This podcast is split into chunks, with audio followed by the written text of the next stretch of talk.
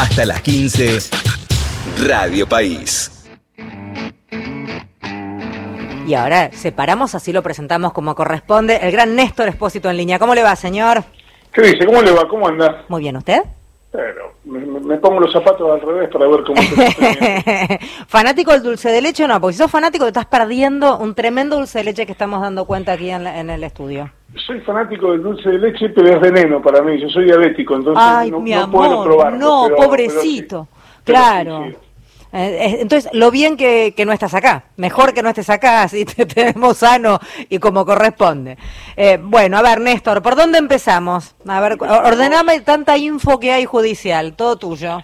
Me- decime vos. Este, a ver, primer punto. Podemos entrar por coparticipación, podemos entrar por Revolución Federal, por donde vos quieras. Bien, a ver, ¿te- ¿te parece empezar por Revolución Federal, que es a lo mejor lo que, lo que más ruido está haciendo en cuanto al rechazo del pedido de Cristina Kirchner para detener a estos tres integrantes de Revolución Federal? ¿Cómo lo entendemos? Eh, mira, lo entendemos este, básicamente como una, una negativa más del Poder Judicial respecto de, eh, de, de la intención o de la vocación que tiene la propia Cristina Fernández de Kirchner, casi te diría que en soledad, para saber quién quiso matarla y quién está detrás de los que quisieron matarla. Eh, a ver, eh, siendo vos el, el capo que sos entendiendo a veces algunos manejos y algunas cuestiones, a veces hay cosas que a uno no le gustan, pero que son lógicas y son entendibles, ¿verdad? En este caso, ¿es entendible el rechazo? ¿Es, es, es desde algún lado interpretable desde un lugar de cierta lógica o no? El, el único rechazo que es comprensible y que además está bastante bien explicado es el de las detenciones. Porque mm, en rigor, eh, lo que dice el juez Martínez de Giorgi es, yo ya los detuve a estos. Y la Cámara me los dejó en libertad. Ajá. Y no pasó nada en el medio como para que yo pueda decirle a la Cámara, che, que los detengo de nuevo y que la Cámara no me pegue un sopapo. Entonces, lo que dice es, ustedes me están trayendo una situación hipotética que vincula a los de Revolución Federal con el intento de magnicidio. Y el intento de magnicidio lo tiene otro juez. Entonces, vayan a pedirle la detención al otro juez, que es María Eugenia Capuchetti. Y eso es lo que le, le pidieron que hiciera. En ese punto en particular, respecto del resto de las medidas, la indagatoria de mm, Rosana Pía Caputo y la, mm, eh, el pedido de allanamiento para secuestrar el teléfono de la De la vecina. del piso de arriba, ahí la verdad es que no hay. El juez le dijo que no, pero al mismo tiempo reconoció que algo podría haber. Por ejemplo, cuando eh, Rosana Caputo dijo no, porque estamos haciendo averiguaciones respecto de la ruta, de los pagos de Caputo Hermanos. Cuando tengamos eso, vamos a ver si la llamamos o no a indagatoria. Rosana Caputo, ubícame un poquito qué link tiene, cómo viene vinculada. Rosana Caputo es hermana de Flavio Caputo, titular de la empresa Caputo Hermanos, que es la empresa que construyó un edificio en la zona de Vaca Muerta, espacio Añelo, en la zona de Vaca Muerta, un edificio de 60 departamentos a los que equipó con muebles que Rosana Caputo, que es decoradora, le pidió a Jonathan Morel, que tiene una carpintería que es más chica que el baño de mi casa, que no tiene capacidad para fabricarlo y que reconociendo eso tercerizó todo toda la fabricación. Las patas de las mesas por un lado los tablones por el otro las mesitas de luz por el otro los colchones por acá y así fue haciendo un Frankenstein para enviar desde Buenos Aires 1.200 kilómetros a Vaca Muerta mobiliario para 60 departamentos por aproximadamente 13 millones de pesos. Sí, suena, suena raro, la verdad es que suena La, raro. la verdad, porque además los Caputo hay que recordar que según Marcos Peña era el Messi de las finanzas. Ujú, si sí. hacen los negocios así, Raro, y la verdad que es raro. medio complicado. Pero no lo hace ni uno para hacer un, un- un repuesto de mueble de cocina en casa. Tal cual. O sea, cuando Además, uno se contrata a alguien, trata de que sea más o menos cercano en el barrio, que tenga más o menos algún tipo de referencia de lo que hace. Digo, ¿no? So- solo para cambiar una puertita del mueble de cocina que se desvencijó. Sí, a propósito, si conoces a un buen carpintero, a mí sí me rompió Yo tengo, la puerta de después te paso. o- ok, dale, buenísimo. Eh. La, la, la otra parte, este es un programa de información y Por además de supuesto, servicio. por supuesto, mi amor, lógico. Eh, Eh, la otra la otra parte de lo que tiene que ver con, con, eso es que cuando empezás a escarbar un poquito, y yo lo estoy haciendo para una nota que estoy escribiendo para Tiempo Argentino por el fin de semana, cuando empezás a escarbar a quienes le encargaron eh, la confección de los muebles, te encontrás con que son pequeñas empresas y algunas de ellas ni siquiera son empresas que tienen la capacidad de producir en grande. Hay empresas que tuvieron que trabajar fines de semana y contraturnos, son empresas familiares de una o dos personas que tuvieron que, para cumplir con lo que les habían pedido, tuvieron que hacer un esfuerzo grande. Mm.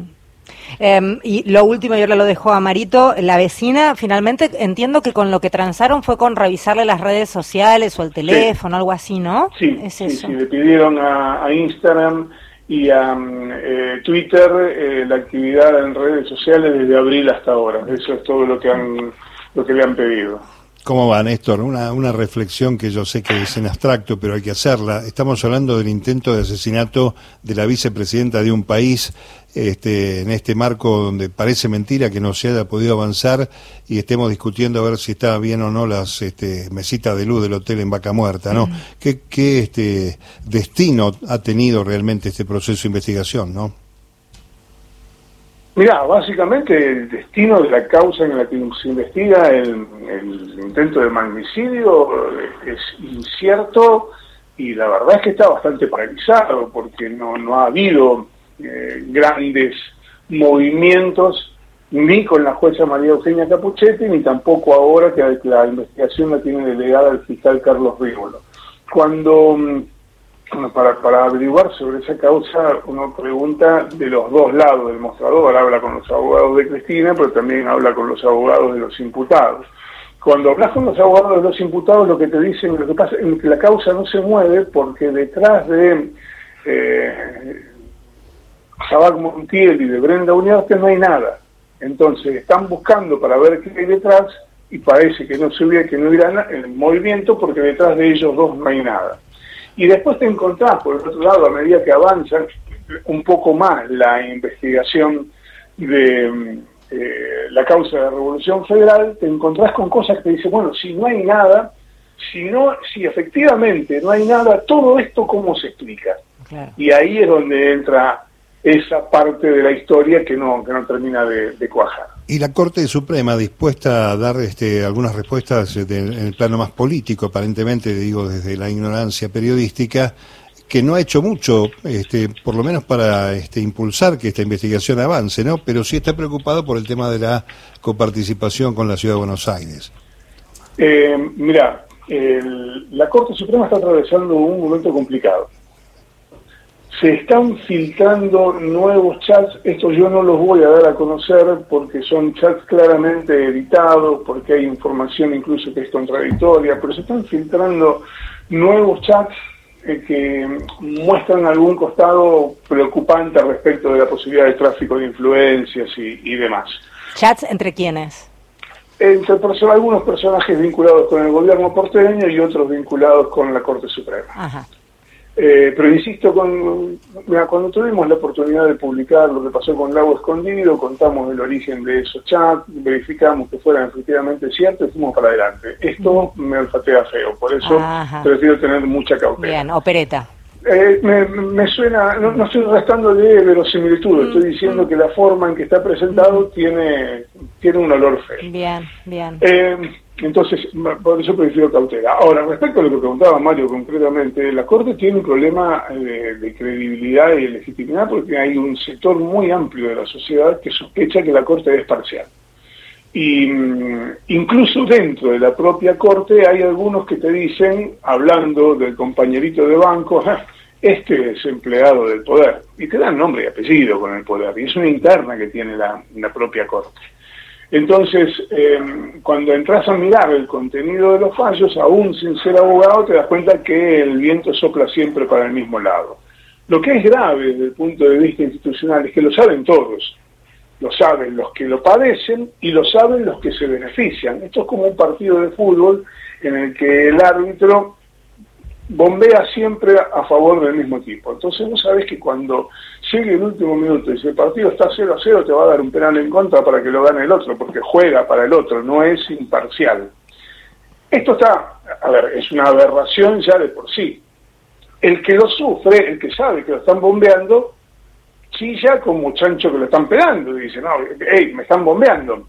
Ahora, lo grave es que los otros que se ven beneficiados no denuncien ese acto injusto porque los beneficia, porque lo que están haciendo es trampa, cuanto menos consintiendo la trampa. Eso es lo grave institucionalmente. Acá hay un sector muy vinculado con el poder que tiene, según dicen desde la propia interna de la Corte, empleados adentro de la Corte que juegan para ellos.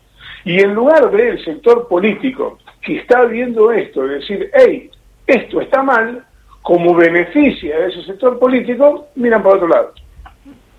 Eh, clarísimo y gravísimo, porque además eh, se ensucia la enorme cantidad de gente honesta que debe haber también ahí trabajando este, por culpa de algunos interesados que son los que manejan el poder ahí adentro en el Poder Judicial hay mucha más gente honesta, proba y laboradora que, que tipos penales. No me cabe la menor duda. No me cabe la menor duda, así es. Eh, Néstor, un placer enorme como siempre, clarísimo, lujazo. Un beso grande. Un beso enorme. Néstor Espósito aquí, ampliando un poco cómo viene la cosa con el panorama judicial. Encuentro obligado de cada mediodía. Radio País.